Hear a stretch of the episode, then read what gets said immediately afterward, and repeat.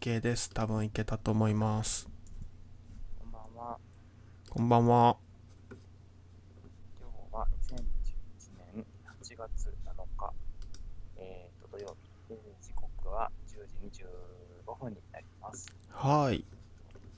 定点観測、この番組は、パーソ ナリティなんだっけパーソナリティの二2人人がが。 1週間の中で気になった出来事について、あの、雑談して記録する定点観測ラジオなんですけども、はい。お願いします。パーソナリティはケーキと、あ、ごめんなさい。はい。ショーがお届けします。だって、えっ、と、前、あ、そっか、前回から1 2週間空いてるわけなんですけども、うんうん。えっ、と、ですね、今週の、というか、だから、えっ、と、1週間というか、2週間分2の週間分ね。いろいそうね。ろなことがありましたね。特にオリンピック期間ですから、まうんあ、うそれんうにん。関係したりしなかったりすることもたくさんありましたし、うん。いろいろあるんですけども、じゃはあい、まずですね、今週の映画情報のおコーナー。映画情報。はい。今週は見てないんですけど、うん。先週とか先々週とかに見た映画がありますので、はい。早速行きましょう、じゃあ。ですけども、えっと、あ、そうそう、以前、あれこれどっちだっけ話こん素朴の話ってしたっけしてないです。素朴まだしてない気がする見な。たいねって話をしうた。んうんうん。そうそうそう。じゃあ素朴の話からですけどあも、素朴っていうのは韓国のうんうん。何韓国の映画ですよね。で、じゃあネタバレを、えー避けながらというか、まあ、あらすじを、公開されてるあらすじをベースに、えーと簡単に説明しますと、元情報局の、うん。なんていうんですかね、エージェント、なんていうの、工作員みたいな人、うん。スパイじゃないけど、そういうその国の、おそらく国のというか、政府のこう裏工作というか、まあ、そういう機関で働いてた、男うん今は働いてないんですけど、うんうん。という男が主人公でおりまして、えーと不治の病を、えーえーとなんか脳の病気かな脳かなんかはのいはいはい腫瘍の病気で、えー治らないようなんですね。でまあ、余命がすごく、えー短いということでうん。でその頭痛というか吐き気とかに悩まされていると。うん。なんかモルヒネかなんかわかんないけどとにかく鎮ああ。痛剤あのなんかとこうとにかくなんとか生きながらえてるというか常になんか打ってるみたいな。そうそうそうそう。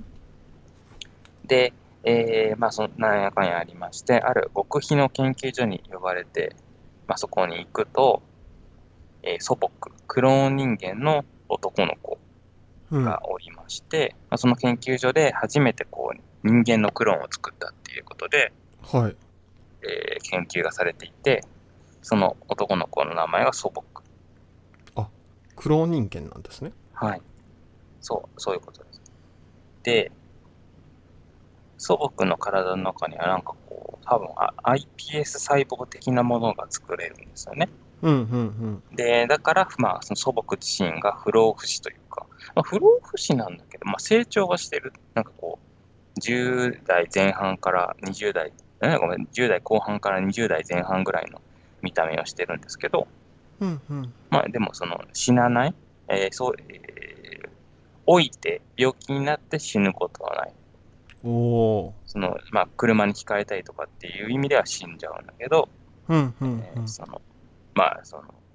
老化とか病気で体の細胞のあれで死ぬわけではないと。うんうんうんすねでもっと言うとそれをその細 iPS 細胞的なやつを取り出してなんだろうまあ治療とかに使えるとその他のあ、人の他の人のね。はいはいはい。そうそうそうそう。つまり、例えばこの、こうえー男、主人公の男も、不治の病をや、あの患っているけれども、この素朴の力というか、それを使えば、あ、治るかもしれない治ると。命うん、そうそう、もう、余命わずかな自分が生きてられるかもしれないっていう希望があるわけですよね。うん。まあ、そういうことにつけ込んでというか、まあ、こう、素朴の、素朴をこう別の研究所に移送する、護衛を頼まれるうん。ですねうん。うんで、まあ、そこから男と祖母の逃避行が始まるという。でほとんどの場面はもうこの、ほとんどの場面っていうか、まあそうね、半分以上は、この男と祖母の二人のシーン。ううんですよね。うんうんで、こう、2人ともかっこいいので、すごくあの画面映えと、画面っていうか、そのスクリーン映えするというか、うんうんうんうんそれで、あの、あなんとか、なんとかっていうか、見せてるような印象の映画でしたね。ではいはいはい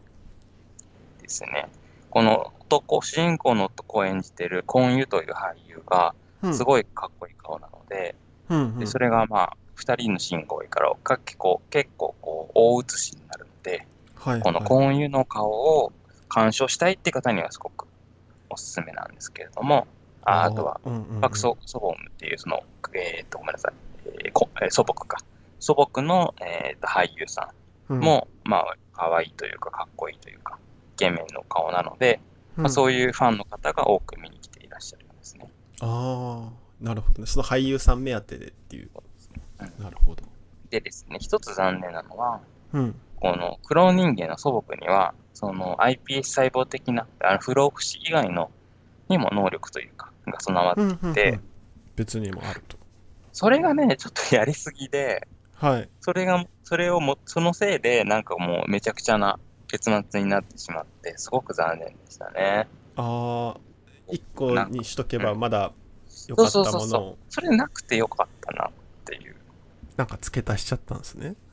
あるいはそれにもっと制約が必要だったな。そう、うん強、能力が強すぎたから。強すぎああそれはつまんないかもね確かにつまんねえと思って、なんかもう嫌になっちゃった、あの脚本が嫌になっちゃったのかなと思った。その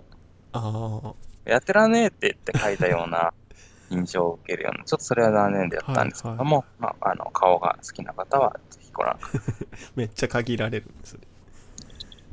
それは韓国映画といえば、はい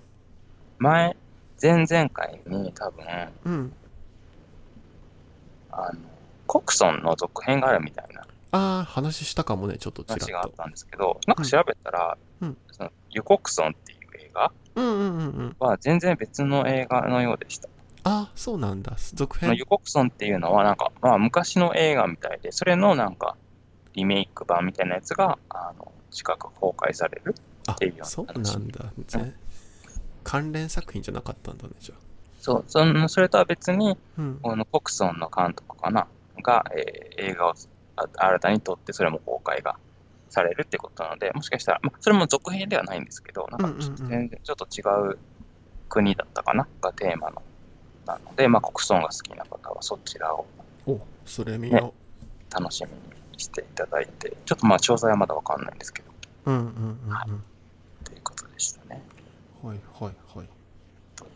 あ、クレヨンしんちゃんの映画も見たんですけども、あ自分 もそれ見ましはた行ったんですけどうんうん。子供と行っちゃってうんうん。途中で吸血鬼出るシーンあるじゃないですかあ、はいはいはい。そこがなんか怖くってうーん、ちょっともうそこで帰っちゃったんですよね残念。残念でもちょっと聞きたいだから話をあでもうんネタバレ、まだ公開始まったばっかだからネタバレはいけないかまあじゃあ気をつけながら、まあでも、そういうのが気になる人は聞かないでください。じゃあ、あの、うんきあのめっ見ちゃるま気でにね。なる、うんうんと、まあ、ご存知の通りとか見ていただあのタイトルが、えー映画クレヨンしんちゃんなご謎めき花の天かす学園ということで、タイトルから結構ひどいよね てんか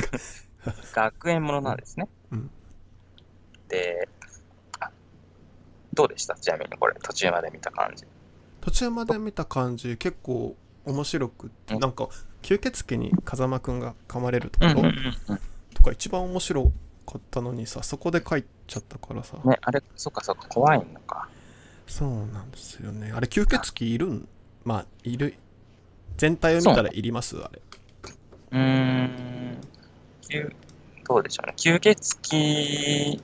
あの、要は、あれですよね、学園もので、うんで学園ものにするために、小中一貫の全寮制の、なんか私立みたいなところそうそうにそう7日間限定の体験入学に、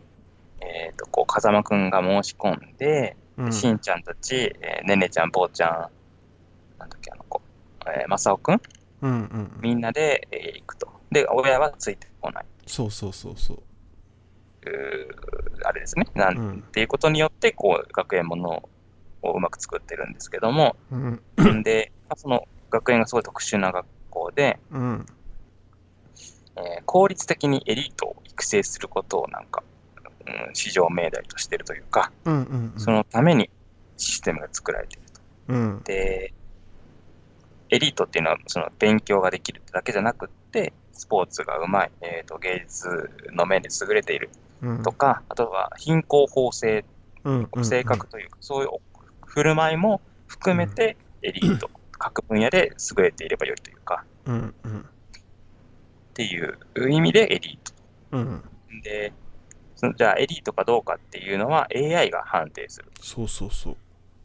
で、えーまあ、そのエリート的な AI から考えて、エリート的なこう行いをすれば、エリートです。で、ちょっとよ望ましくないです。いわゆるクレヨンしん、あ、ごめんなさい、しんのすけ的な、しんのすけがなんかすると、それはもうノンエリートです。そうふうそにうそう判定して、で、こう胸にバッジみたいなのをつけていて、そこに点数が出てくるんですね。うんで、えーエリートポイントがたあの高エリート的なこう振る舞いをしている人は、どんどんポイントが溜まっていくし、うん逆にノンエリートですって判定されるしんちゃんなんかは、どんどんどんどんポイントが下がっていっちゃうとうんいう学園。で、すごくいいなと思ったのは、こうエリートっていうのが勉強できる人対勉強できない人うんじゃなくて、だから、えーなんていうの、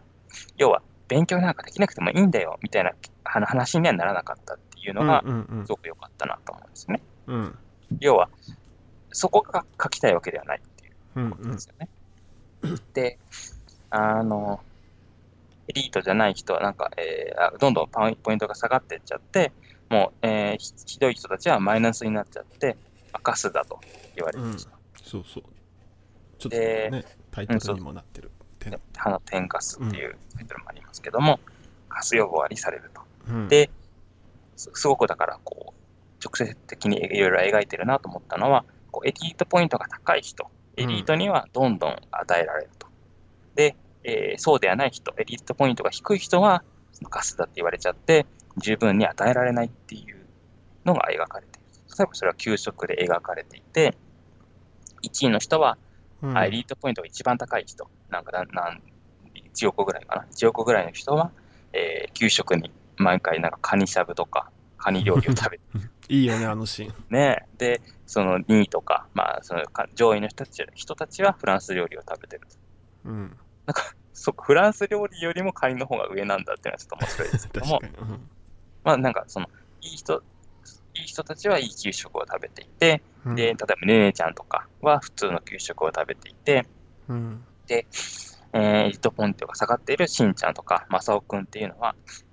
えー購買とかで、あるいは、あごめんなさい、しんちゃん、まさおくんとか、それ以外のカスの人たちっていうのは、購買でパンを奪い合うと、焼きそばパンをねうん焼きそばパンとか。で、それすら満足に、全員が得られるわけではなくって、うんで、実は、あの、あ、そっか、でもこれはかなり後半出てくるんだけど、まあ、得ら食べられない人の、へのケアの描写もあったりするんですけど、うんあの学校側じゃない立場の人がケアをしているっていう描写があって、それは、うんまあまあそうそうね、そういうのもありましたと。だからすごくその、えーで、あとは、あそれこそリタの話がありましたね。うん要は他の人のために行動するっていうのは、うんノンエリートですと、効率的ではありませんっていうふうに AI からは判定されてしまう。うんであ、今の給食の面でもそうですけど、格差がどんどん拡大していく。うんうーんうーんと最終決戦の場面でも要はエリートとうーんノンエリートであるしんのすけが対しんのすけたちが対決をするんだけども、うんその場面でもエリートにやはり与えられてで、えー、しんのすけはその不利な状況で戦うとうんうんいうのが描かれていてすごくそれは、うん真正面からそういう効率重視あるいは、えー効率的なあーごめんなさいえっ、とリターリターをなんていうのかな非効率と捉えるとかあるいはその格差の拡大の面とかっていうことを正面から描いているうんのが非常に良いなと思ったのと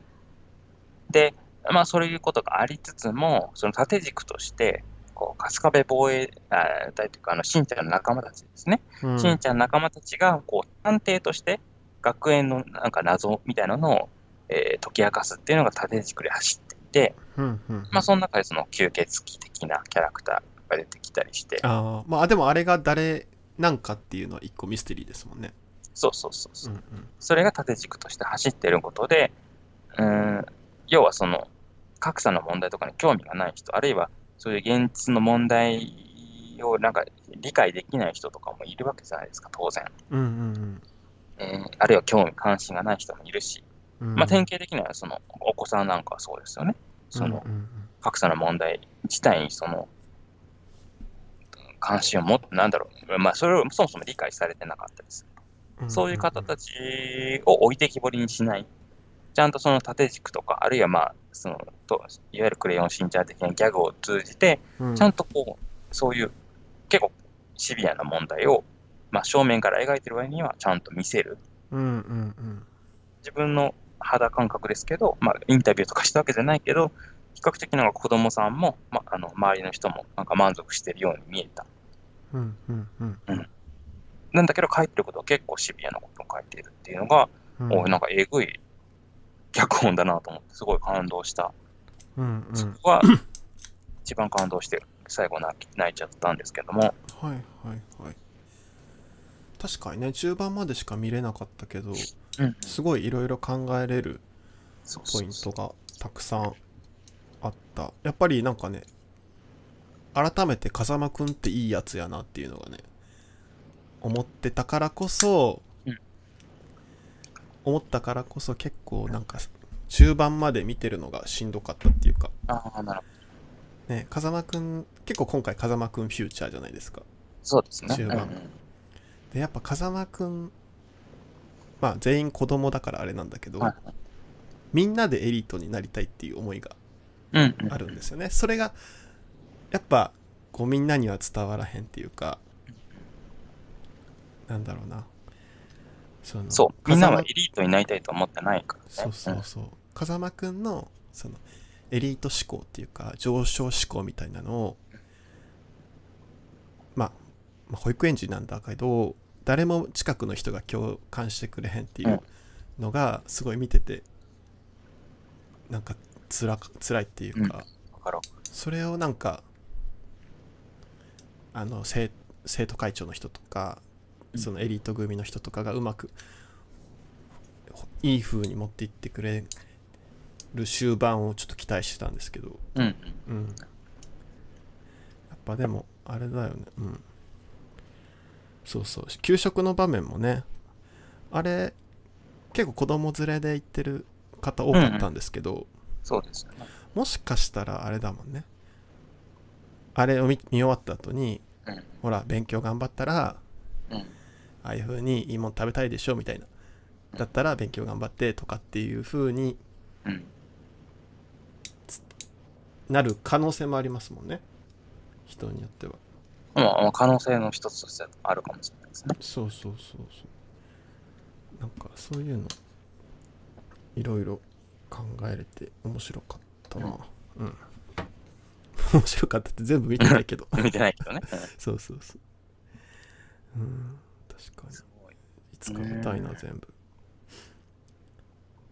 そううんやっぱ、あれだよね。なんかちょうど今読んでた、はいまだ途中までしか読んでないんですけど、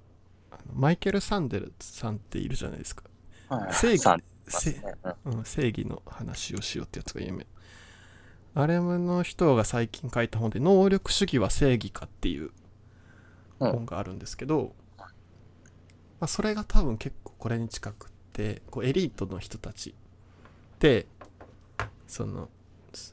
そのエリートであるっていうのが自分の努力で得たもんやから、あ当あ、たり前やって思うんだけど、はいでもさその「クレヨンしんちゃん」でもそうだけどやっぱ風間くんちって金持ちでうんうん多分親も高学歴でっていうんう。うん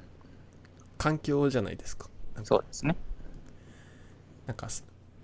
でなんかそうそういうのもそういうことも結構近いテーマを扱ってるような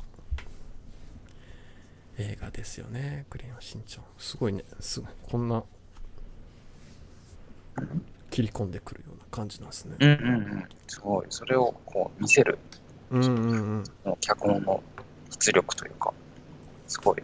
すごいなと思いました。ね、しかも院長がさスポーツ選手だってエリートだったけど足を怪我して、ね、ノンエリートになってるとこもねすごいああ、そうかそうか。うんそうだねうんそうね。あ、あ、そうそうそう。あとは、うんあれだな。なんか多分だけど、子供から見て、うんこう、悪い人が誰かというか、敵が誰かっていうのがはっきり分かりにくいんだろうなと思ったんですよね。ああなるほどね要は、あの、学園長うん学園長が悪いのかっていうと、うんあるいは学園長がなんかこう敵として立ちはだかるのかっていうと、うんそうではない。うんそううんあの人人としんちゃんが戦うっていうわけではない。うんうんああそうかそうか要は、えーあ一応だからその、まあこれはあれか、ネタバレにはならないっていうか、まあなんとなく見たら感じると思いますけど、こう、AI のキャラクターが出てくるんですよね。うんうんうんおむつみたいな。うんうんえーっとね、おつ、おつむおつむっていなんうか妖精みたいなやつだよ AI のキャラクターね出てきて、 うんうんその CV、佐久間玲さん、あの、バタコさんとかを演じてる佐久間玲さんですけども、あうんあ要は佐久間玲がヴィランかと。あ、ヴィランって言っちゃった。まあいいか。うんそうまあ、要要はあれがちょっとヴィラン的な役割を果たすんだけど、うん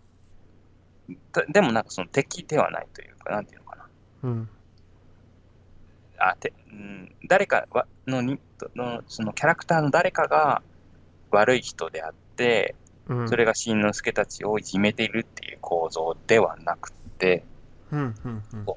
仕組み学園の仕組みとか、あるいは、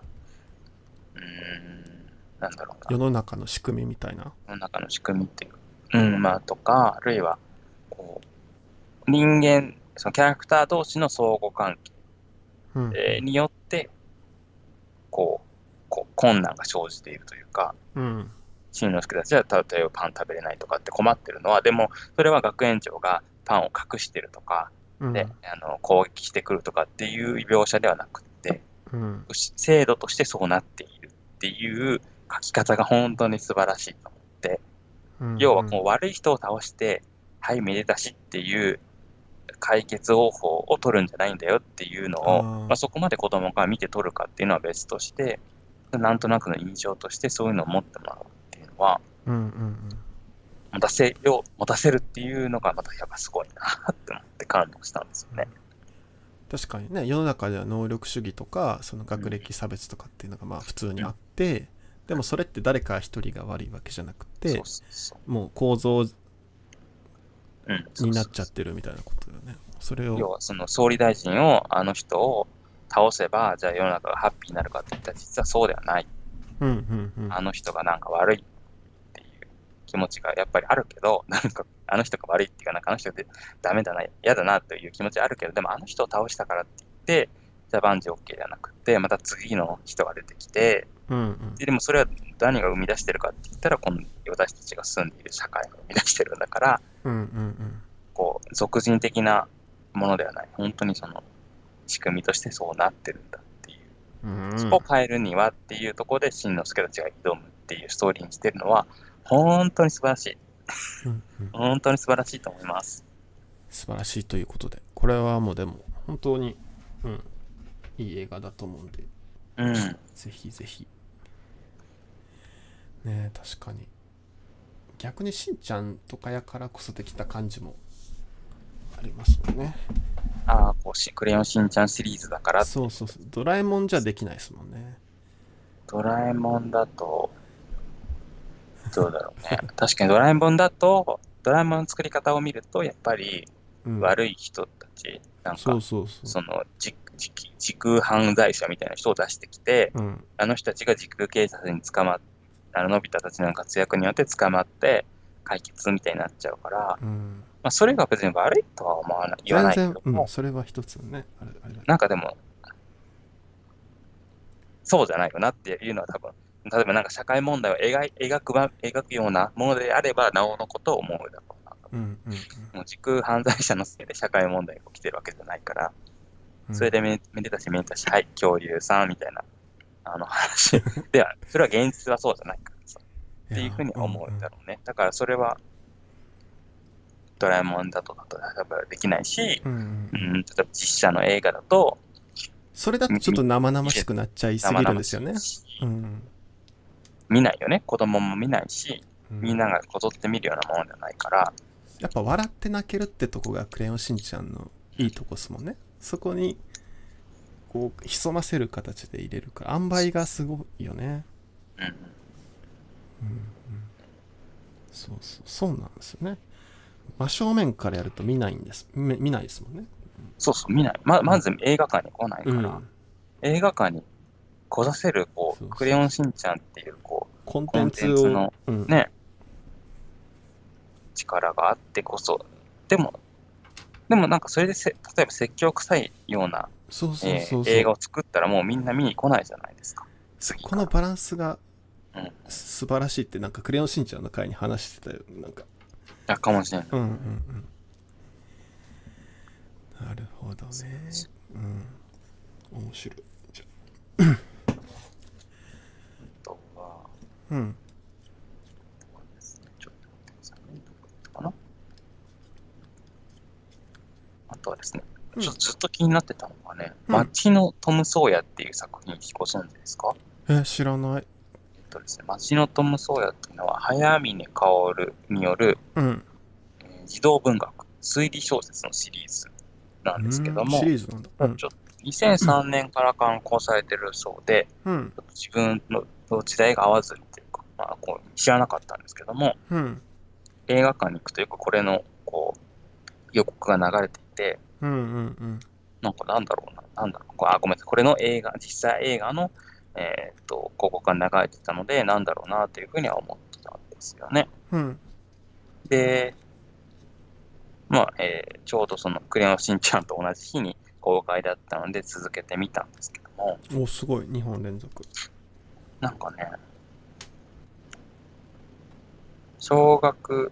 全然分かってない。調べたけどなかった。ちょっと待ってね。アニメーションですかあ、実写実写。あ実写映画なんですけども、えーっと、小、中学2年生だった。あ、中学校だったそっか、中学2年生うんの、しどこにでもいる平凡な中学2年生の主人公うんなんだけども、えー幼い頃から山にこもって祖母に教わった数々の知恵をもとにどんな状況でも切り抜けられるサバイでサバイバル能力を持っている全然平凡じゃない平凡じゃないあのまあ言ってしまうとうんネタあのネタバレじゃないかこれは別にネタバレじゃないのかなんかねアクションシーンがあるんですこの子だけえー、すごいうんこううん敵に襲いかけかかられてこうこううんなんていうのあの特撮映画みたいにこうパッと避けるはい飛んで避けるみたいなシーンがあったり、あの2階から飛び降りるとシーンがあったりと かして、えっって思ったんだけどそれ、はまあ平、凡平凡ではないです。はあ、い自称、あ自称かうんしかもなんかあの、カバンの中に入ってるものだけで火をつく、あの火をつけて、なんか、えなんか電池かなんかで、紙に、テ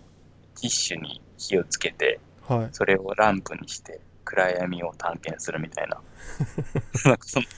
すごいねそれは普通ではないような人がうんで、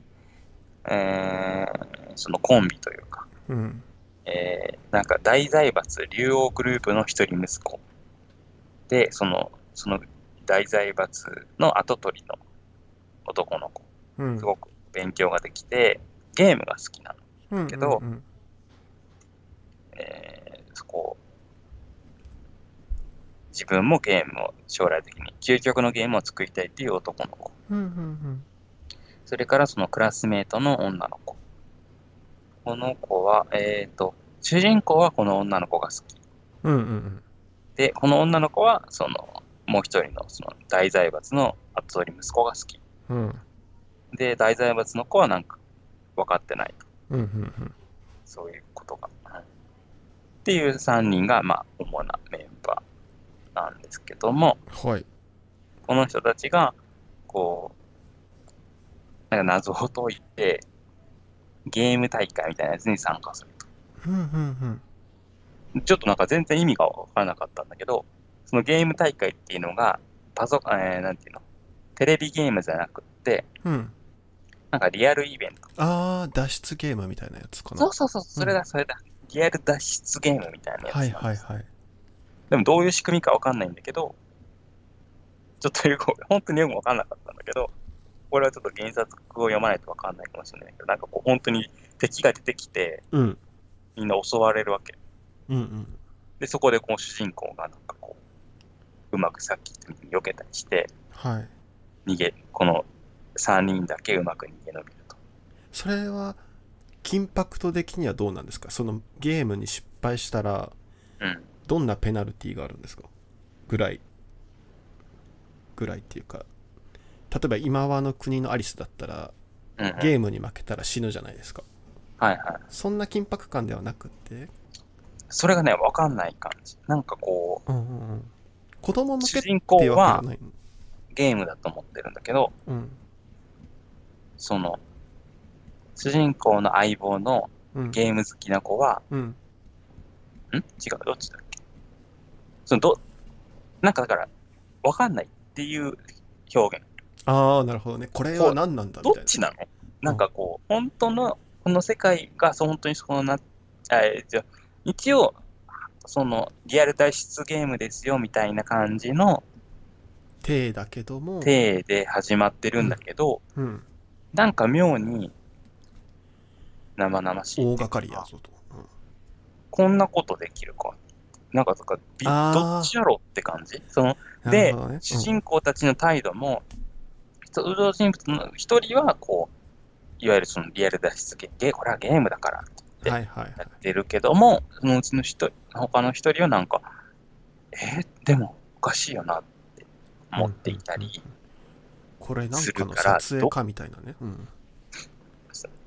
どうななんだろうっていう、でう、んその見てる人も、まあ、わかんない、原作を読んでればわかるんだろうけど、うん初見の人は、自分た自分なんかは、え、え、えどっちなんだろうっていうふうに思いながら見ているんでえすよねーなんか良さそう。うん良さそうな展開になってきた。で、あれ、これネタバレだな。なんかこう、結局、うんあのです、なんていうのかな。うーん。まあなんか謎解きみたいなのは、ちょっとまあ難しいのかな、あの、え実写だと。うんわかんないけど、もう原作読んだことないからわかんないけど、なんかちょっとそんなに 謎解きがうん難しいわけではないというか、うんうんうん割とトントントンという感じで進んでいく。はいはい。だけども、どっちかというとアクション、アクション的な、あるいはなんかこう、ちょっとゾンビ映画的な、敵が迫ってくるみたいなうんうんなんかこう、敵に襲われると、なんか敵側に飲み込まれちゃうというか、敵そのゾンビ側に回っちゃうんですよね。うんうんうんそれも、え、どっちこれは、その、どういうことなんだろう。こう、参加者として来てる人たちが、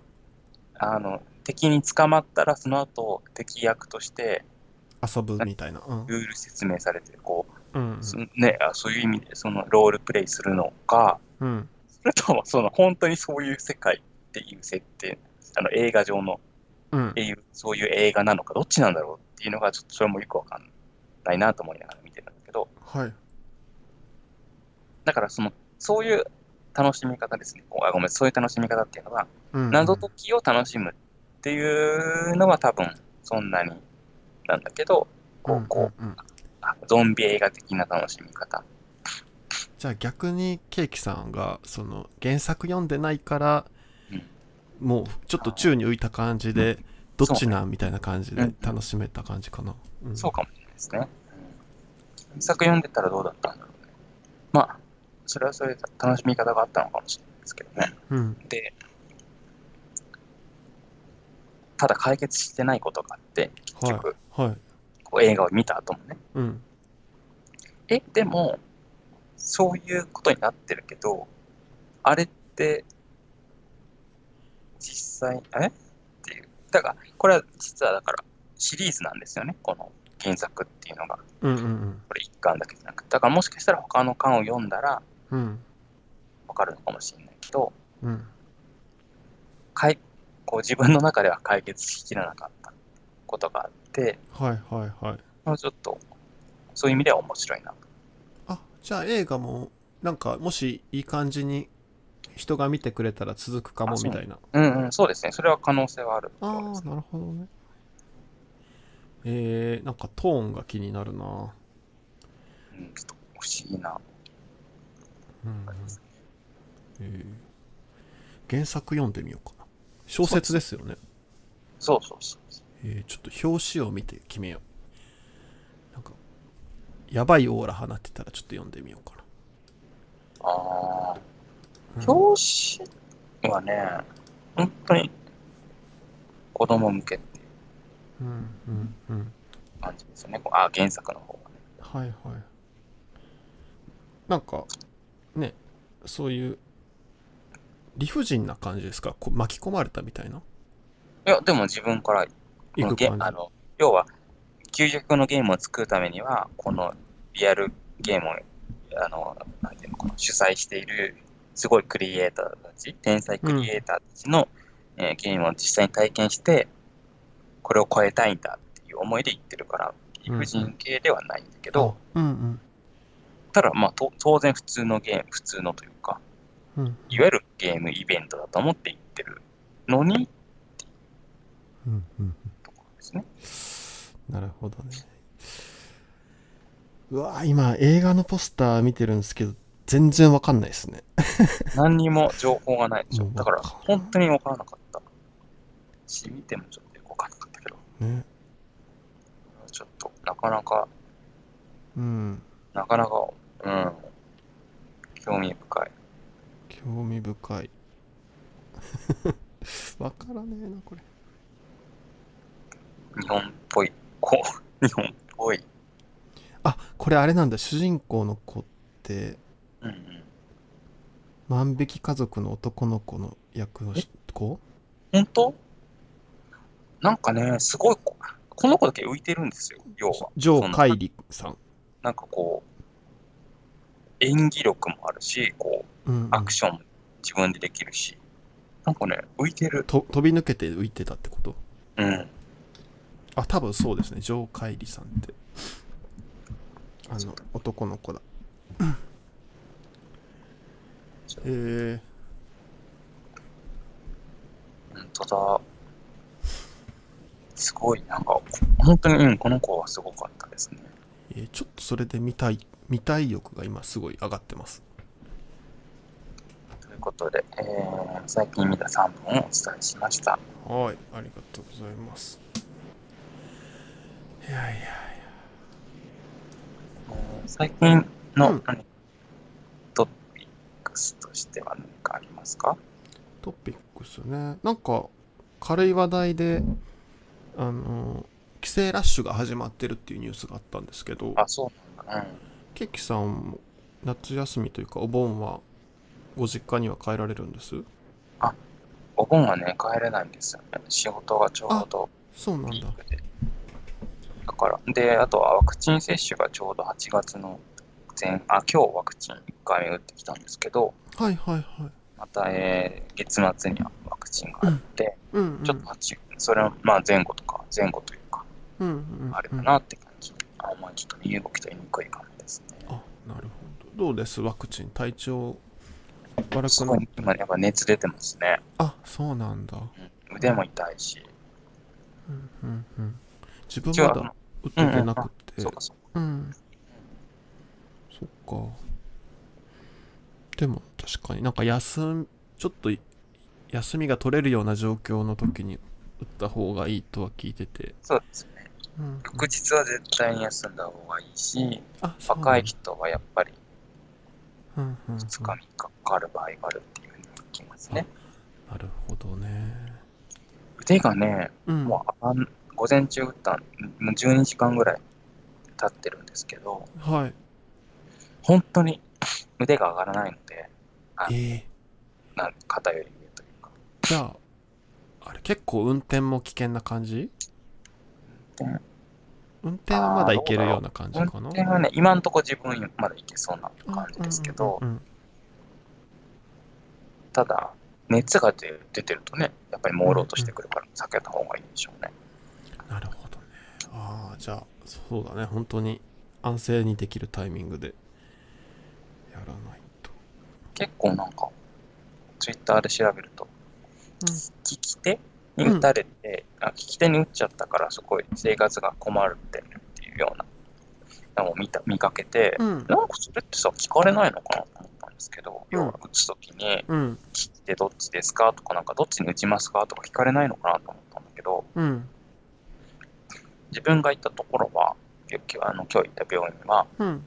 1回目は右で、ん2回目は左っていうふうに決めてる病院だったんですね。ああなるほどねうんうんじゃあ右の人は1回目って認識ができるからってことかなだから、こう、聞き入れてもらえなくって、ああもう問答無用で右にブスッとだから、いや、でもちょっと、あの、腕が使えなく、あの、利き手が使えなくなったら困るんですけど、って言ったら、うんいや、でも、まあ、筋肉だから腫れることはあると思うんですけど、そんなにあの腕が動かせないほど痛くなることはありませんって。うんうんうんだから、えー皆さん、あの同じ手で、あーうんっていうか、その、決める、決めたる手でお願いしてるんですって言われたから、うんうんえ、でもさ、なんかニュースとか見てたりする、まあそれこそツイッター見てたりするとさ、なんか腕上がらないとか、なんか動かないとかっていうの聞くから、うんそそんなことはないですって言い切ってるけど、それはでも人によるんじゃないかな。そうよねねもう打つ人ももなんうか、大変なんかなとそんなこうと、んなんか、その、リスクは低いですって言うんだったらわかるけど、なんかそんなことはないですって言われたから、はいはいえって思って、で、いや、きあのできるんであれば、うん聞き手で、あ、聞き手じゃない方でやってほしいんですけどっていうふうに言ったら、その一応、うん医師の方に書く、ああのあそう直接打って話をしてくれたのは看護師さんだったんだけど、うんうんその人が医師に確認してもらって、うんうんあの医師に確認したんですけど、あの同じ1回目も2回目も同じ腕でいいっていうことなので、うんあのご希望の腕に打ちますねって言ってあ打ってもらったんですよね。委員会うんえ、いいんかいと思って。で実際に同じ腕に打つっていうようなあの人もいて、うんあの検索したらね、うんうんうんあいいんじゃんとかって。なんかバランス的にあえてやってんのかというわけじゃなくてまあ同じじゃ同じでもいいというね、打ちゃいいんだもんね。うなんんうか、ん納得いかな くって。何って思って。ね食い下がらなかったらね多分もう言われるかもですもんねだし、うん、結局いいんだったらいいじゃんと思って。うんな、な、なんだったんだろう。だから、あの、利き手じゃない方に統一すればいいんじゃないかなと思ったんですけど、ああそうねな、な、なんだったんだろなんかもうすもう対応するのがちょっともうね。嫌になってきてるかもしれないうでかもすしれない。それこそ予診票も、ねなんかあの、医師の説明を聞いた上で、あの、受けるかどうかをチェック入れる欄があるんですね。うんはいなんだけど、私行ったら、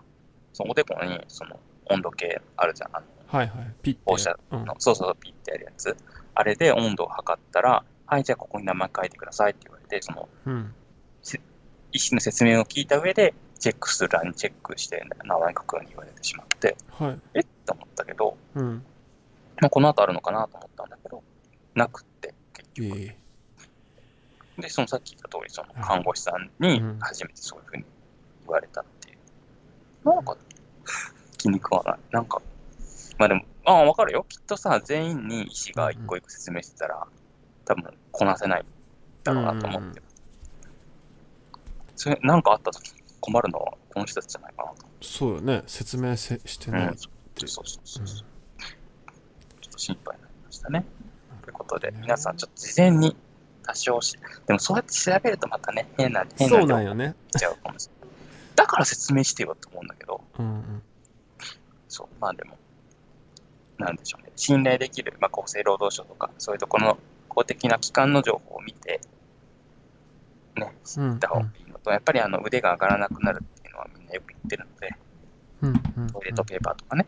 あああそのそんな上にサランラップを置いてる人とかね、そういう人あはあ下なげるてほどねでしょうねうん。 2回目は特にひどいとかって言いますから、なんかあ窓そうなんだねベッドサイドにお水とかね、自分は置いあ2回目じゃないんだけど、一応念のため、うんうん水と、あとは、あの日持ちするパンとかを横に置いて、置いてみましたけど、なんかちょっと工夫があったらいいかもしれないなと思いますね。うんうんうんなるほどねなんかあと、うんめっちゃ細かいというかはいはいはい。若干ゾッとするニュースがあってしたニュースがあって、はいはいなんか自分オリンピック見てないんでわかんないんですけど、はいあのスケスケートボードスケボーうん、うでん。きメダルをじ日本人の方が取られたっはいはいはい。ていうのが記事があってそれでえっとこれなんて読むんだろう四十住さくらさんっていう方が取られてはい19歳ですごいなっていう方なんですけど、はいでなんかその方のお母さんが結構そのこの方のスそのスポーツのなんていうんですかね練習とか環境っていうのをめっちゃバックアップしてるっていう記事があってうん。そのあったんですけどでそれをそのことを紹介する記事があったんですけどその中に、まあじもう仕事も辞めて海外の遠征とか行ったりとか体調管理とか全部お母さんが知ってくれて二人三脚でやって、うんでこうやってメダル取れましたっていううん話なんだけどなんかねそのいろんなエピソードの中に、うんうん。家の庭にコンクリートを敷いて練習場を作ったらしいんですよね、うんえうんそしたら横の家の人からうんが赤ちゃんが生まれたらしくってはなんか新生児の間は練習してもらえしないでもらえないかっていうなんかお願いが来たらしいんですまあ音があるんでしょうねスケボーの音ってどんぐらいか自分わかんないけどああ、赤ちゃんが起きちゃうからみたいなこと。。そうそううそうしなんで新生児の間だけちょっと控えてもらえへんかみたいなうんうん。スケボーの音ってゴーみたいな音ですよね多分まあ長さによるあとあ、思なうんけどとなく。うん。あとカタカタみたいなっうん。ていうのが来たらしいんだけどえっとなんて言うんですかねうちの子は日本一を目指すと言ってますうんっていうとこで決めた時間や赤ちゃんが起きてる時間にだけ滑らせてもらうのでどうか滑らせてもらえないですかっていうめっちゃ丁寧な手紙を出して理解してもらったみたいな、うんっていうのがまあ書かれてたんですけど、はいえーうち隣人やったらめっちゃ嫌だと思ってうん。ガーカタガーカタってのをさされるわけですねでこれ、うん多分この書き方なんで妊娠中もそうやし結局生まれてからもずっとそこで練習をしてなんか後々その練習場とか整備されてきてはい。あのできたからやってないと思うんだけどうんうん。でも多分長いこと庭でガーってやられててうんうん。えめっちゃ嫌だなーって思ったんですよねうんなんかそれがそういうこのを経てなんか金メダリストになったんですみたいな美談として書かれた記事がなんか自分ちょっと嫌だなって思ったんですよねああ、なるほど。でもなんかいろいろやっぱコメント見てたらいや赤ちゃんの方が騒音やろとかなんかいろんいろんなコメントがあってそういうこと。いやその騒音があるから苦情を出したんだけどうん隣の人は「いやいや赤ちゃんも騒音じゃん」とかなんだろああ、まあ鳴き声がね赤ちゃんの鳴き声、うんうん赤ちゃん側が騒音源だっていうことうとしても捉えれるじゃんとかまあこういう周りの人が我慢したから結果になったみたいなコメントもあればうんなんか今いろんなコメントあったんだけどなんかこれオリンピックやからこういう美談になってるって側面あるよなと思ってオリンピックに出た選手とかオリンピックに出てメダルをちゃんと取ったからこそこういう面がこう美談として語られるっていう側面絶対あるよなと思ってこれが別に何にもなかったら多分迷惑なスケートボードが趣味な人ってなるんだけどその結果をちゃんと出してるからこそうんってっていうのはあってなんかすごい自分だったら横の人がスケボーのリングを庭に作り始めたらどうしゾッとするわと思って引っ越せないしあ、やめてくださいっていう感じじゃ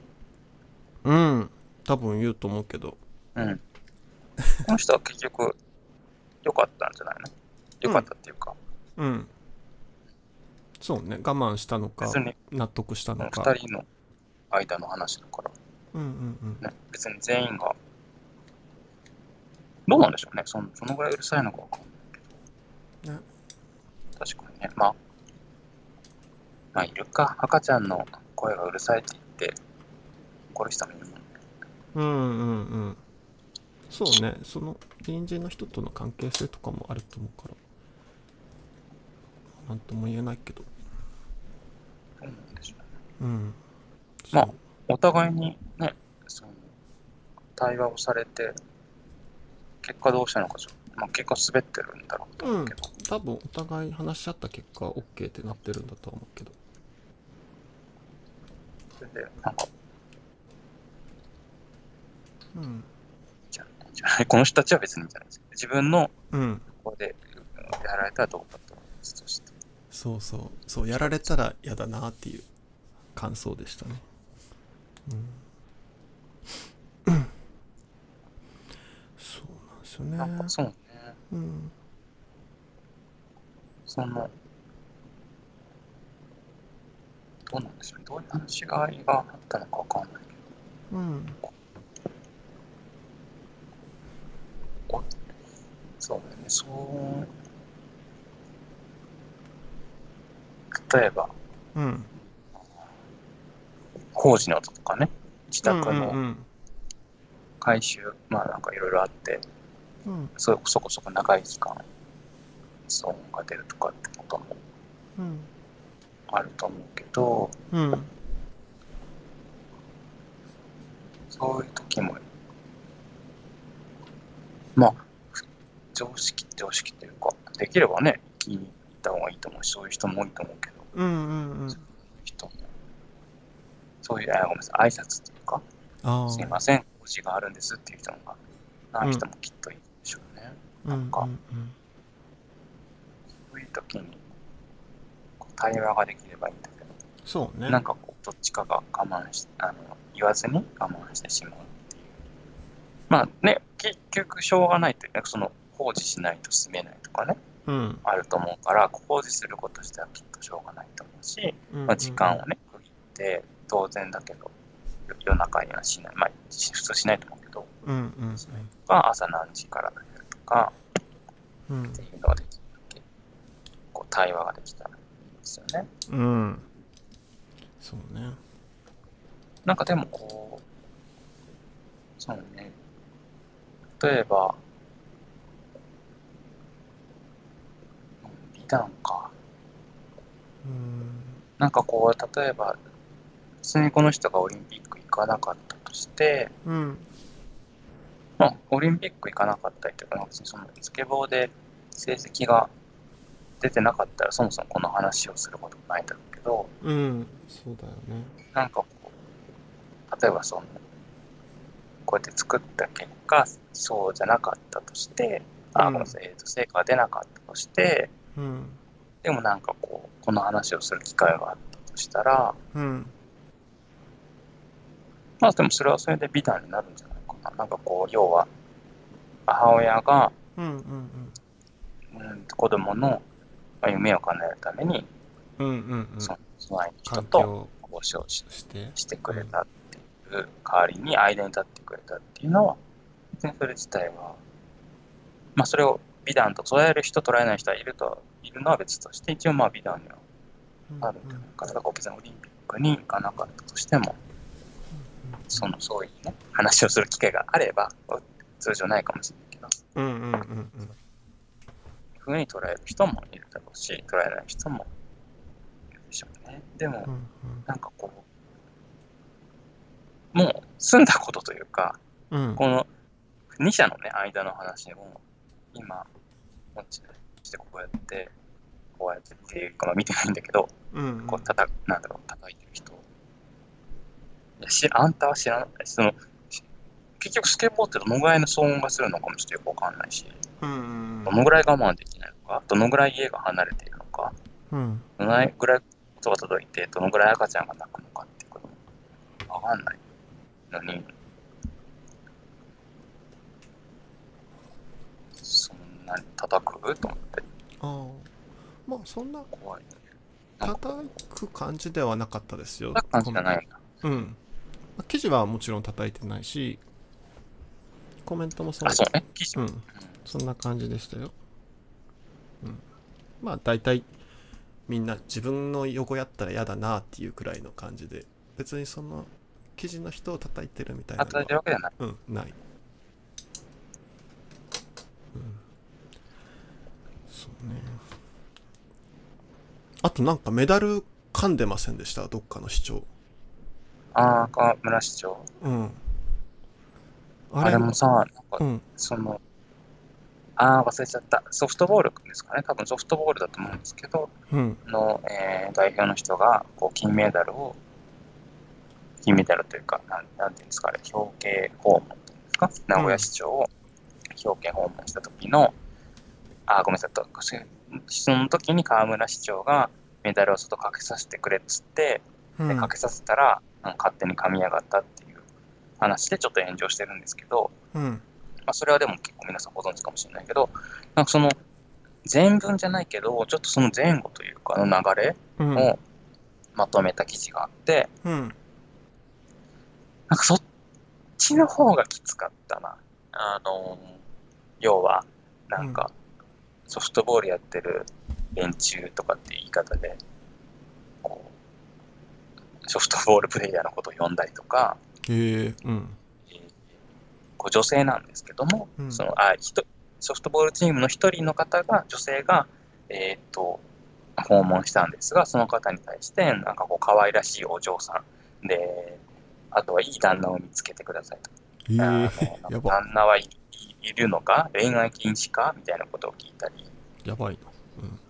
ーなんかポニーテールが似合っているとかな。なんか、えー、え っと、ロードマシー、ちょっと待って、えー、っとね、 まあ、受け入れがたいあ、そういうおぞまこしといをやりとりずっがと。発言されてて、でもまあ、そういう人なんですよ、この人って。2000何年かな、2009年か、わかんないけど、何年からかずっと名古屋市長やってますけど、本当にその地元の人からも受け入れがたい方なんですよね。うん、選挙は強いけどね。こう、なんだろうな、面白いと思ってやってるんでしょうね。うん、メダメダルを噛んだのも、なんかこう、あの、要はメディア向けのパフォーマンスとしてやってる。記者が笑うからね。うん、それをずっとや、こう、名古屋でやってきて、ね、記者もそれを笑ってっていうのをずっとやってきて、うん、なんかでもそれって本当に他のひ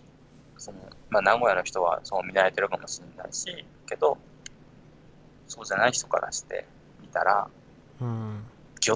おぞましいなんかぞ本当に鳥肌立つようなことを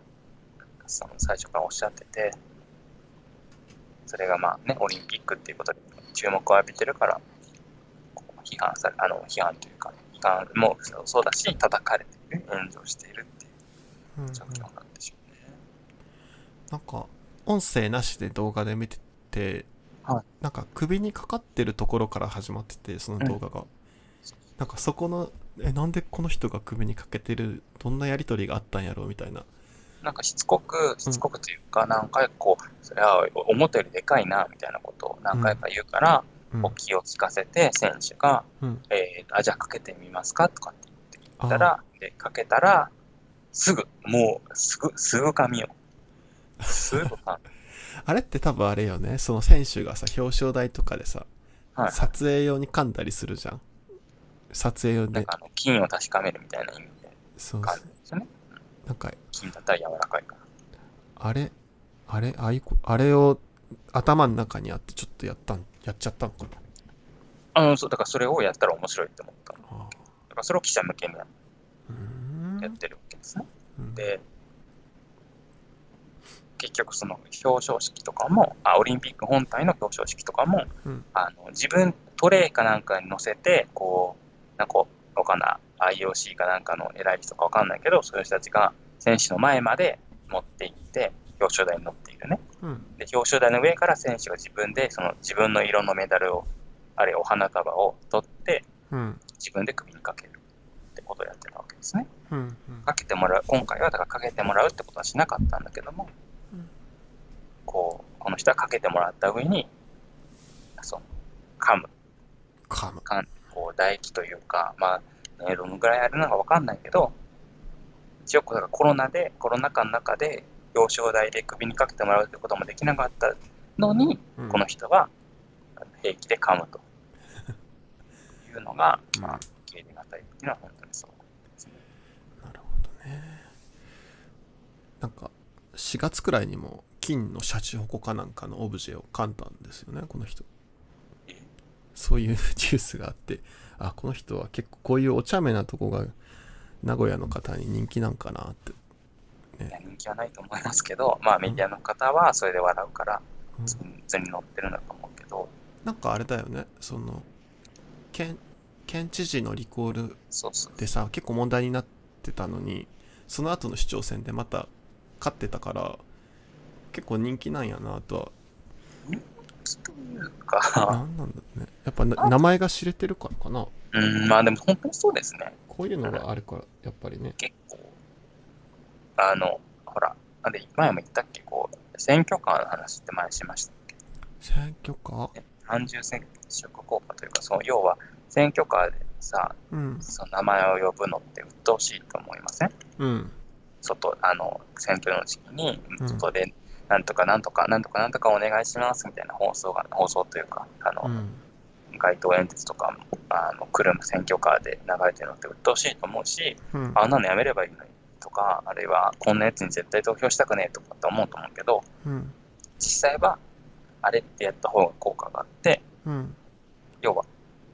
名前もね当然耳に残るし選ばれやすいんですってうんだからうざいって思う人が一定数いるんだけどうんやはりその名前がの耳に残ることっていうのは結局選挙には有利だからなくな,、なくならないんですってうんうんうんだからこの人がこう要はねリコール問題とかで、うん、表印象が悪かったとしてもやっぱりもうずっと市長やってて強いわけですよねこううん選挙だから勝てるっていうんうんうんうのなんでしょうなるほどねうんうんいやでも普通に考えてさそんな人が市市長ってやばくないって思うんだけどねやっぱりでもうん買っちゃうんだよね。普通に考えたらさ、その署名を偽造するのをさ、あの、企てた人がさ、市長ってさ、 うんしなんか生活が心配じゃないのかなと思っちゃうんだけねえこれはでもど、なかなか、不思議だよねうんまあそれはでも本当に名前とか顔を知ってる安心感の方が勝っちゃうんかな知らん人よりもまあねなんかよく言うじゃないですかこうそうですよ自ね。自民党がダメならどこにすればいいんやみたいなうんこまあとを言う人いるそかうらうんそなんかそういうとこもあるんかもねまあでもな名前でしょうね都知事選とか見てもそうですもんねそうですね。なんかケーキさんの中で気になったニュースとかありますそうね、メダルのことはうん気になっていて、あとはですね、ちょっと先週話そうと思ったことを今思い出しますね。うんでも、あの、スケッポーの話ってしてないんだっけ前々回。あ、前々回っていうか、その、2週間前には。し多た分オリンピックのスケートうん。オリンピックの話したっけなあ、開会式の話だけしたよね、多分ね。多分開ね会、式の翌日ですよね。うんうん衣装がどんなこんな。そう、そう、そう、そう、そう、そうごめんなさい。急に興奮して。うんあの、多分今おっしゃったうんうん方は、自分は全然知らなかったのは、多分パークの方だと思うんですね。スケートボードの。うんうん女子のパークの部門だと思うんですけど、うん自分は、えっ、と、男子と女子の、えっ、と、ストリートの方を見たんですね。うんでストリートってこうなんかなんていうの手すり となん、なんていうの、手すりっていうか、はいはいあはいのスロープがあったり、なんうかん手すりみたいなのがあって、そこの上にジャンプして飛び乗って、スッと下るみたいな、いわゆるコナンがやりそうなはいはいはいはいあのススケボーの競技うんの方を見たんですね。うんで、もちろん男子も素晴らしかった。なんかね、やっぱすごい、かんなんかさ、スケボーって本当不良のスポーツっていうか、スポーツっていうか、不良がやってるものだっていう、やっぱ固定観念があって、うんなんかうん迷惑なやつらだっていう印象があったんだけど、うんでもやっぱこういう大会に出てきてる人ってすごい、なんていうのかな、人格が優れていそうに見えた。うんうんこう要はこう男子で優勝したのは金メダルを取ったのは、えーと日本人男性22歳の日本人男性すごいなんか素朴な男の子っていう感じのうん子が取ったんですけどうん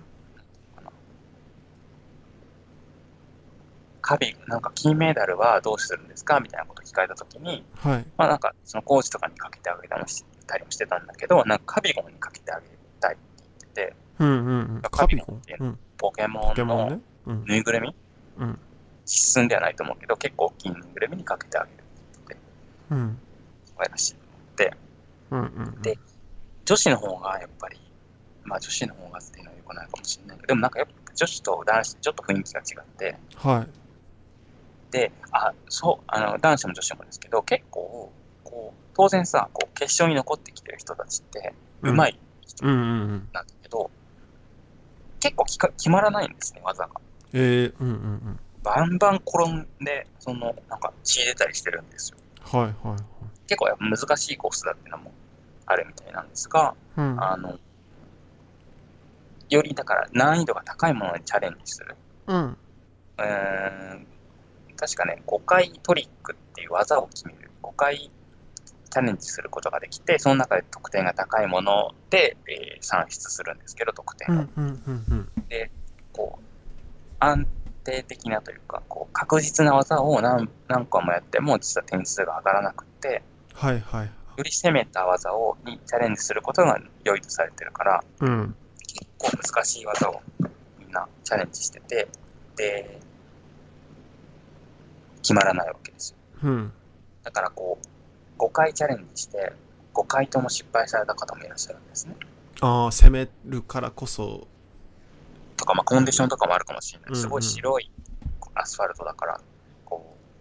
アスファルトじゃない、コンクリートだから、こう、照り返しもすごいしね、うんうん気温も高いしね、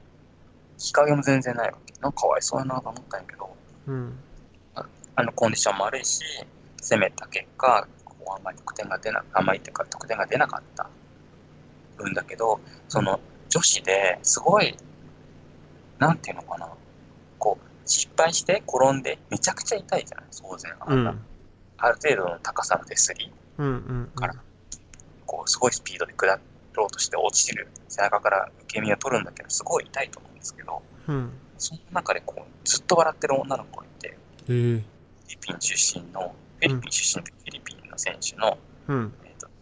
ビダルビビダル選手っていう方がうんこう転んでもなんかちょっとおどけた表情でこう観客というかカメラというかに向かって笑いかけたりですごいさその競技人口が若いのねうんなんか13歳の子とかが2人ぐらい出てたりとかえー他にも高校生とかが出てきたり結局その女子は女子ストリートは13歳の日本の女性が、まあうん金メダル、えブラジルの13歳女性が銀メダル、えー日本の高校生の方、女性が、えー銅メダルっていう結果だったんですけども、うんで、そのままあ、そのどんどんどんどん金メダルの子は後半トリックを成功させて、すごかったんだけど、うんちょっと話がまとまってないけど、こあの、 すごい興奮しすぎちゃった。34歳の今までこの女子のね、女子というか、こうストリートのそのスケートボード界を引っ張ってきたようなレジェンド的な存在も決勝に残ってたんです。はいで最初なかなか技が決まらなかったんだけど、こう13歳の、えー金メダルを取った女の子が決めた技をうん同じ手すりで同じ技をたトライして、それを見事決めたんですね。ええすごいそれがすごい感動して、こう、やっぱりきっとおそらくだけど、体が軽かったり、若かっったりする方が、おそらくわかんないけど有利。うんあうのんもちろんベテランの技術っていうのもあると思うんだけど、きっとそういうところもあるんだろうなと思うんだけど、そんな中で34歳の方が、今まで引っ張ってきた人がここに残って、そういう技を見事決める。なんかこう、失敗しちゃってたけど、こう、できるんだぞってことをこうあ見せるために、うん挑んでいく。で、それを決めたっていうのはすごい感動したし、で、そんな中、こう、他のね、そのそれこそ銀メダルを取った13歳のブラジルの子なんか、あの女性なんかもうん失敗しちゃったりするんだけど、そんな中、こう、ビダル選手、ビダビダル選手が、うんこう、背中を叩いて、こう、励ましたりするわけ。うんうんで、仕組みとしては、こう、5回競技をするんだけど、あの、ある順番で、一人一人一人1回ずつやっていく。うんうんうんうなんんかその自分もまだ次のトあトリックをあ次のそのトライが残ってる状況でうん他の選手を応援できるっていうで笑いかけて励ませるっていうそのディダルの心根の素晴らしさ、このディダルはななんかその実況の人が言ってたんだけどうん家族を失ってる、うんフィリピンでおそらく貧困でうん兄弟が4人いるのか。 4人うんでご両親いて、うんこの、このというか、えーこれまでのいろんなそのスケボーの大会で賞金を手にすることでこう家族を養ってるんですね。はいはいはいそんな中でもこのオリンピック、もうオリンピックは賞金多分出ないんだけど、ここに色を見ながら、こう、家族の期待も背負ってるんだけど、でもこう失敗して、こう、なんていうのかな、落ち込むっていうか、当然落ち込むと思うんですけど、本当はね、心の中で。し、どんどん焦りが出てくると思うんですね。こう、ここう来たんそうだね回数が決まってるもんねやっちゃったとかと思うと焦ると思うんだけど、その中で、毎回、もう全ての回で、こう、笑顔を絶やさない。うんこう、が、いることによって、こう、全体の雰囲気が良くなっていて、きっとうんうんうん大会自体がよく、良いものになったと思うんだけど、すごい感動した。えー、スケボー競技見たことないなね、自分もなかったから、なんか、スイスイ滑れるものになってて、こう、上手い人が。うーん上手い人なんかこう、よりだからその技の凄さだけで勝負するのかなと思ったんだけど、うん本当に全然男子もだけど決まんなくって、めあーちゃくちゃ転びまくっていて、それで結局決勝だけど、ほとんど決まらず終わっちゃったりとかして、あーなんか、なんか、なんか掴んで、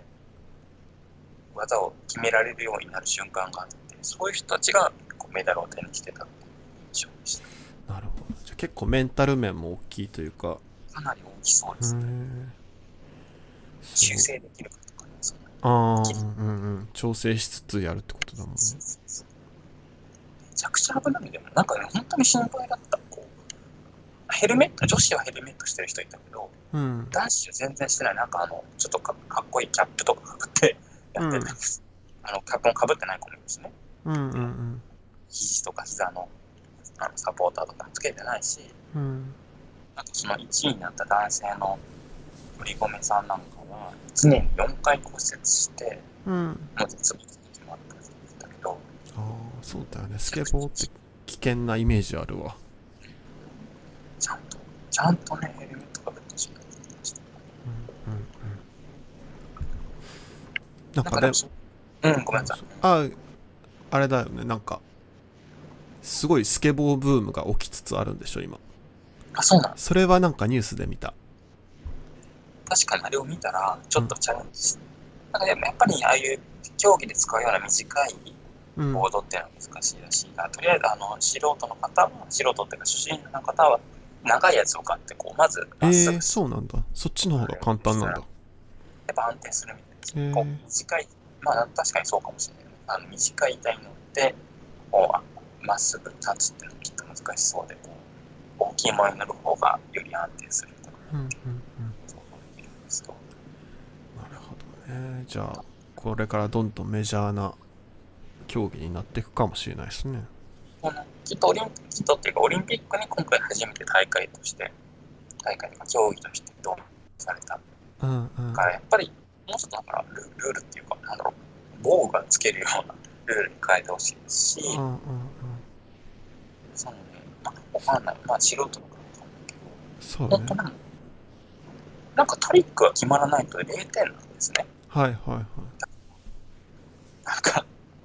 となんつなんていうの、つ数学とかでさ、途中式まで書いたら、うんちょっと加点あって3点とかあるじゃん。うんなんか、途中、なんかね、ないのか な、そういうの。まあ、わ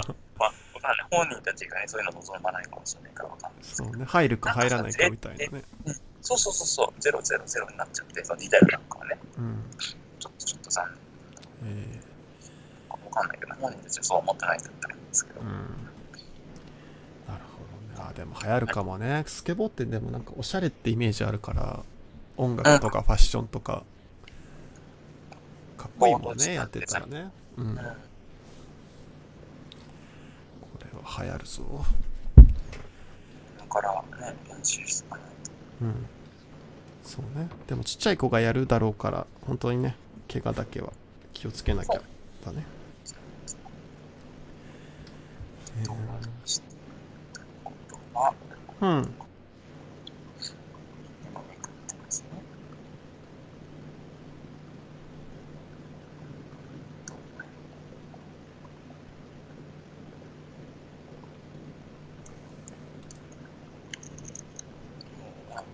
うんそうなんですよあそうですね、昨日は、あの名前忘れちゃったけど、ごめんなさい。ああ、昨日ですね、あの、広島の、えっと原爆が投下された日で、うんあの、あれ、ごめんなさい。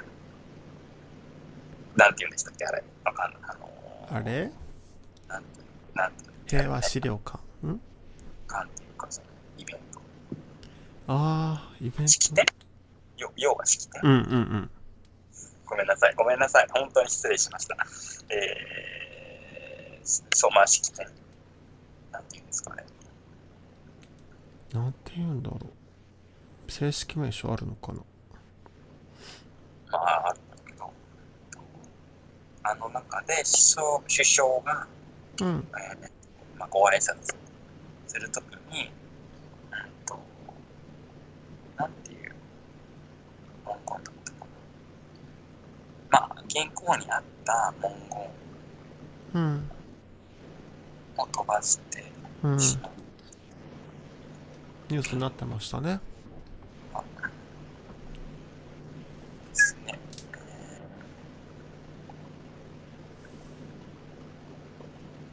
よえーごめんなさいな。記憶の中では、要は核兵器禁止条約うんに関する部分があったんだけども、そこを読み飛ばしたんうんうんうんですね。で、まあ、それ自体の問題もあるんですが、私が気になったのは、うんえーっと、そのなんで呼び飛ばしたのかということについて、うん政府関係者は、えー原稿を貼り合わせる際に使った糊がうんよ予定外の場所に付着し、めくれない状態になっていたためだ。うん原稿は複数枚の紙をつなぎ合わせ、蛇腹状にしていた。うんえつなぎ目には糊を使用しており、蛇腹にして持ち運ぶ際に一部がくっついたとみられ、めるめくることができない状態になっていたと。うんで、あ、ごめんなさい。で、ちなみにこの式典の名前は原爆、死没者慰霊式、中黒平和記念式でした。うんよって、これについて完全に事務方のミスだというふうに釈明したっていう記事があって、うんで、わからんけど、まあじゃあ、もうさ、想像に過ぎないからいい、うんそれはいいんだけど、うん本当にねそうだったとしてうんその糊がついちゃって開かなかったとしたらうん開ければいいんじゃないかなと思ったしうん糊ってあれでしょだからその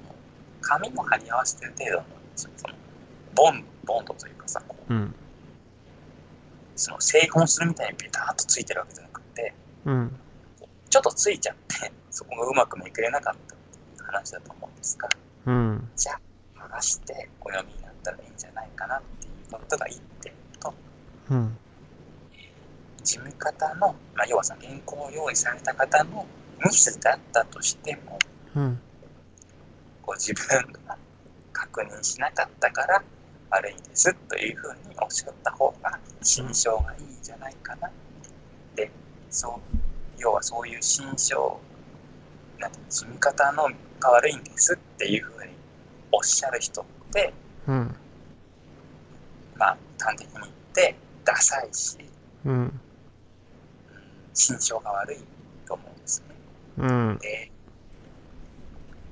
まあ、人気商売じゃないけど、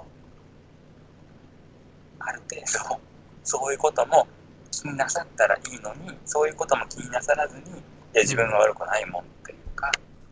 住み方が悪いんですっていうふうに、あ完全に自分方のミスですっていうふうにうんおっしゃるのって、なんていうのかな、こう、まあ、まずご自分でそういうふうに、そう、なんていうのかな、それ、そうじゃなくって自分が悪いんですっていうふうに言った方が、まあ、かっこいいというか、まあ、しだっていうふうにお考えになれないっていうのも残念だし、うんえー周りの方がそういうアドバイスをしてくれないんだなと思うと、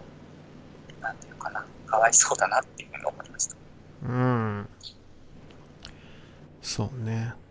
本当になんか仲仲間がいないのかな、なんていうのかな、味方がいないのかなというか、うんなんか、本当に、本当はどう思ってるかどうかとか別に、ポーズとして、こういう風に言った方がいいとかってあるじゃないですか。確かにそういうことをうんアドバイスして、指標をよく見せてあげるのが、まあ、秘書とかね、わかんないですけど、そういう周りの人のうんうんうん仕事の一つだと思うんですが、そういうことも言ってもらえないんだなと思うと、なんとちょっと通り、何かと一つ通り越して、かわいそう、悲しいなって思いました。うんそうよね確かになんかツイッターでこういうふうにつぶやいてる人がいたんですけどあこういう時に自分の責任を全く認めず完全に事務方のミスだと言い訳するような人間は普通会社では最も仕事がにできないタイプに分類されるそういう人間がトップになることは普通ありえません。今の国政が異常なんですっていうツイートあったんですけど。うん、確かに。まあ、そういう会社ありそうありありそうだけど、良い会社ではないですよね。なんか自分思ったんは、この式典、まあ多分2つ思ったうち1つは、オリンピックの開会式もそうやけど、行きたくなかったんやろうなっていうのと、もう1個は、こんな人前で話すのに1回も練習せんかったんやって思って。ね、一回も開かなかったんだね。もう自分だったらもうめっちゃ読むわと思って練習するわ思ってせめて一回見ると思うんだけど、怖いわもうそそんのだやけスケジュールが詰まってっるぱす度胸っていうかそその場に行くまで原稿は見てないってめっちゃ怖いですよねいやいやいや怖怖いっていうかも怖いってこうの、い痛やい。ええええってなるよねだからすっごいなんかもう行きたいからやるとかじゃもちろんないと思うしうん本当にもう格好としてやってるからなんかあんまりなんかもうなんか言う気にもならんようなニュースでしたけどそうねまあまあ、それはとそうだよね。この人が別に平和に興味があるから、そういう大事なことは別にないし、絶対ないと思う、うんある種その職としてね、うん来なきゃいけないから来てるわそけうなんだろうけど、そう見せないテクとかね、うん理想そういうのもない。なんか理想を言えばさちゃんとなんかもちろんね、考えてねとかやってほしいけどいやまあ、お忙しいでしょうから、すべての問題に真摯に取り組む、実際に真摯に取り組むっていうのは、まあ、もう難しいと思いますけど、うんまあオリンピックもなんかそそういうことすらできないんだ。そうねれはそうだね確かに難しい。なんかこう、安部ちゃんの方そういう面で、きっとそうじゃなかったかうら、ん安部ちゃんが良かったとは思うんだけど、安部、この、こういう時に、うんこう、うまくやりそうだなと思った。うんうんうもんうちょっとあの人にいやーそうね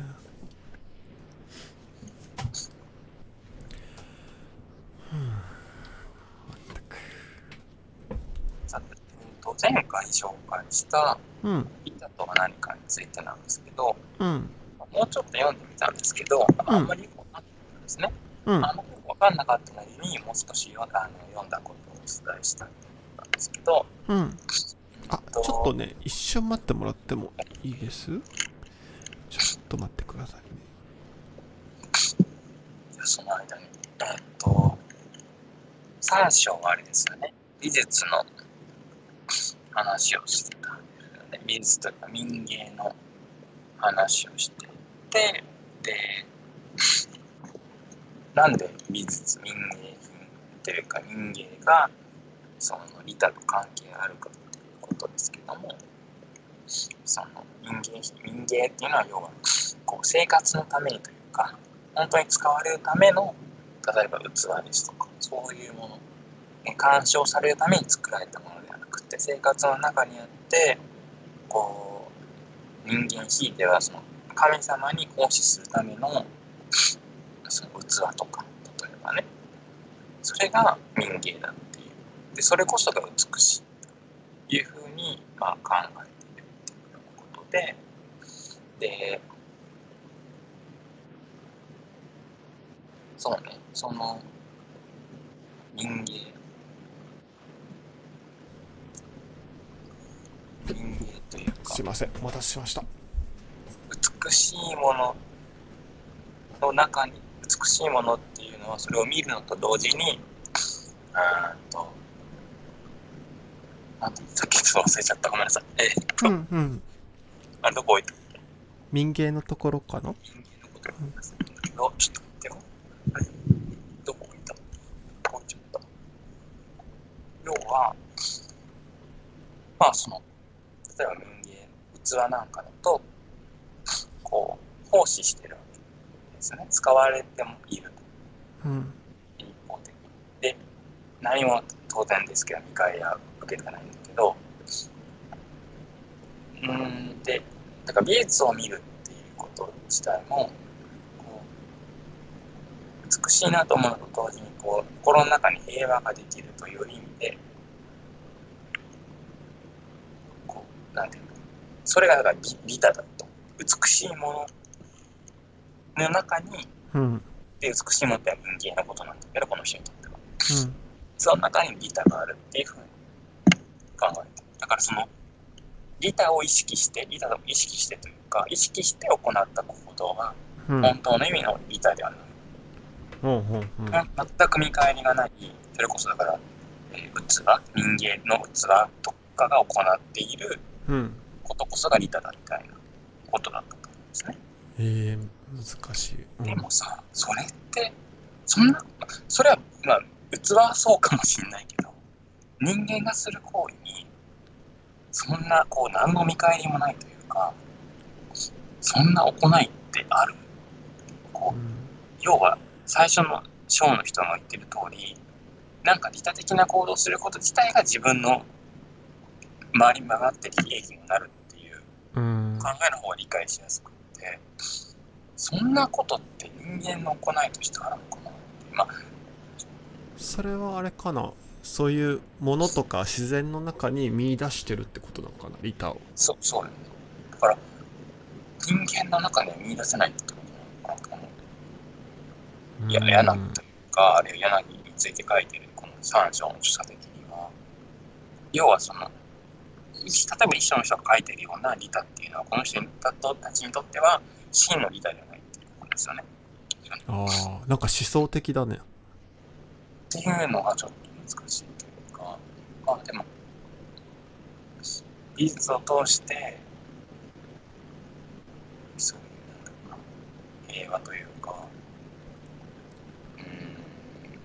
うん、なんだろうな、う まく言えないけど、なんか効果的利他主義のとこでさうん、要は誰かのためにって思った時に NPO とかボランティアじゃなくていわゆる給料が高いウォール街みたいなとこに勤めてその10自分の収入を最大限上げてそれを10%くらい全部人のために使うみたいな話が紹介されてたけどそれは本当の利他じゃないっていう、そうこの人にとってはそういうことです。ん、利他っていうのはそういうもんじゃなくてもっと言ったら無視無視っていうか自分がないって書いて無視の状態の時に生まれるものえーすごいねちょっとなんか仙人みたいだね 境地みたいな感じがするねちょっとまあだから別にそれはいいんだろうね、この人にとっての。その人間の理想のことって起こり得るのかなって、別に。で、こう、その美の中にあるんだなんかあれだよね多分その人がそれがいいっていうよりはその人の研究分野を観察したら観察結果として利他ってそういうことなんかなってことなのかなうんなんかそうじゃないものが悪い、あの、真の利他じゃないものが悪いっていうふうには思ってたわけじゃないもんね。うんそうだよねないんだけど、まあでも、そのこの定義の中だと、じゃあ、その人間の中にそういう真の利他はないなっていうことですよね。難しいねそれねじゃあ別にたうんそうねより利他を追求したら、その人間の中ではなくて、美の中にあったり難しいとか、まあ、難しいというか、そうなんそう思ったんだなっていうふうに理解しました。そして、4章についてですが、そのやっぱりちょっと文法的なというか、中道体うんの話っていうのがなかなか難しかったんだけど、うん責任の責任っていう言葉について一つ責任と奇跡性うん責任こう自ら心の中で感じるこう加害者としての気持ちが責任だとしたら、奇跡性っていうのはその他の人に他のものにうん責任うんこうなんかがあるとうん感じというか、いう言葉で、なんか責任って言葉を使うときに、なんかもう、両方が混ざってうるんうんしてしまったりとか、うんあとは、こう、なんていうのかな、まあ、責責任問題に関わらず、こう、なんかこう、応答としてのっていう、ただこう、自発的なというか、うんこうしようと思ってっていうものではなく、うんこうなんかこういろんなものの因果関係として発生すること、その中にこう利他があるっていうような、えーいいことを書いてたのかな。うんやっぱりその、そういう意味では参照とつながってるというか、こうういわんゆるだから効率的利他とか、えーとは違う。うん意う味んで、うもんうそれ例えばじゃあ良きサマリア人例が出てるけどうんじゃあこう旅人を解放するサマリア人は確かに素晴らしいけどうん結局でもそういうお振る舞いをすることがいいことだっていううん前提があって、まあ、それを守ることでこう社会を成り立たせてるうんっていう意味でも、えー自たえーなんていうんですかね、自分のためでもあるというか、うんうんしなんだろうな、難しい。うんと、全くじゃあ、自発的な何かではないのか、うんすごく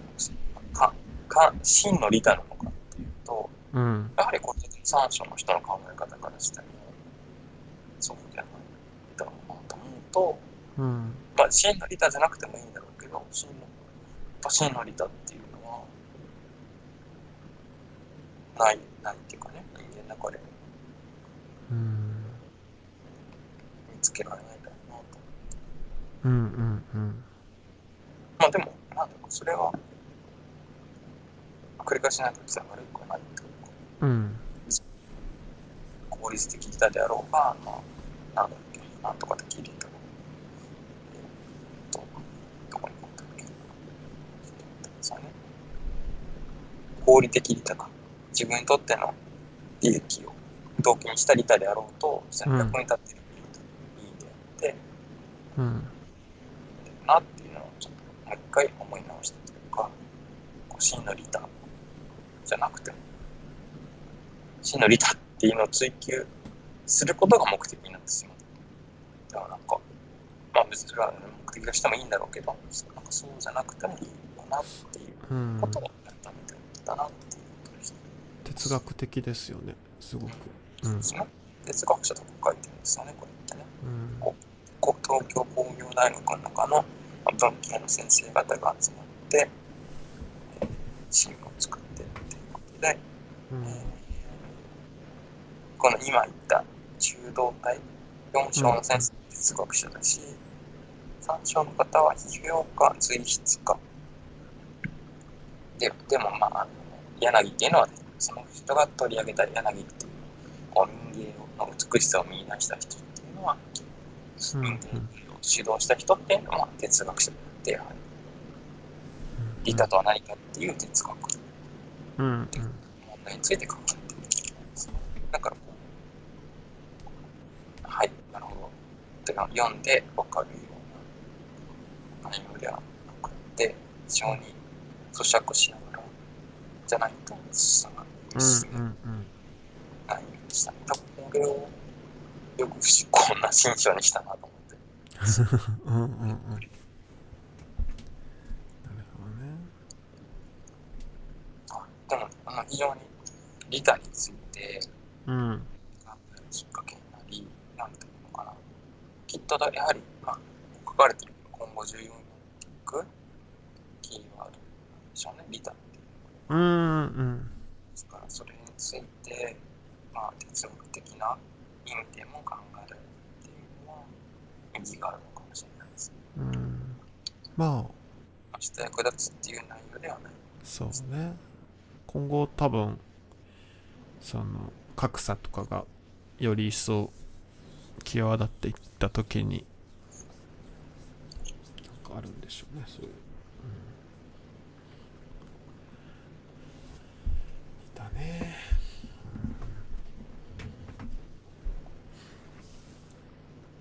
ということで、えー私は以上ですが、はいじゃあ来週はどうしましょうか何か今読んでる本とか今ね、読んでるのは、うんいや、読んで読んでない本があって、 うん読みたいのがね、アンスアンソーシャルディスタンス。ソーシャルディスタンスって言葉がコロナ禍になってうん流行されていますが、うんそうではないアンソーシャルディスタンスという言葉をまあ作ったというか、ソーシャルディスタンス。うんうんアンソーシャルディスタンス。うんこれを読んでみたいなと思います。まだ読んでないけど。翔さんがさっき読みかけてるんでね、つまんでしたっけえーっと、能力主義は正義かってやつですかこれでもさ、結構分厚そうだったね。違あう、でも、あ、違ったか。そう、どんぐらいだろなんか本に見た感じ。ちょっとですね。う。分厚いのかな。自分今、電子書籍で読んでて、うんでも、分厚さがわかんない。多分ね、新書の、あ二冊新書は新書の2冊分くらい。あ、そうか。意外と、あれだね、そうかも。うん。それはちょっとずつ読み進めるとして、多分来週までには自分のとこうん